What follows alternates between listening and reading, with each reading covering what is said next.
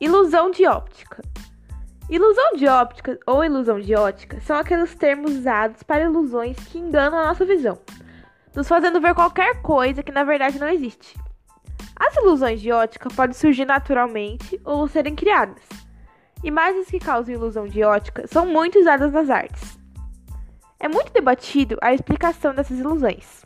No entanto, na investigação mais recente sobre o assunto, diz que as ilusões emergem simplesmente da assinatura do modo estatístico e empírico como todos os dados perceptivos visuais são gerados. Ou seja, é tudo nosso cérebro e nossa visão que criam.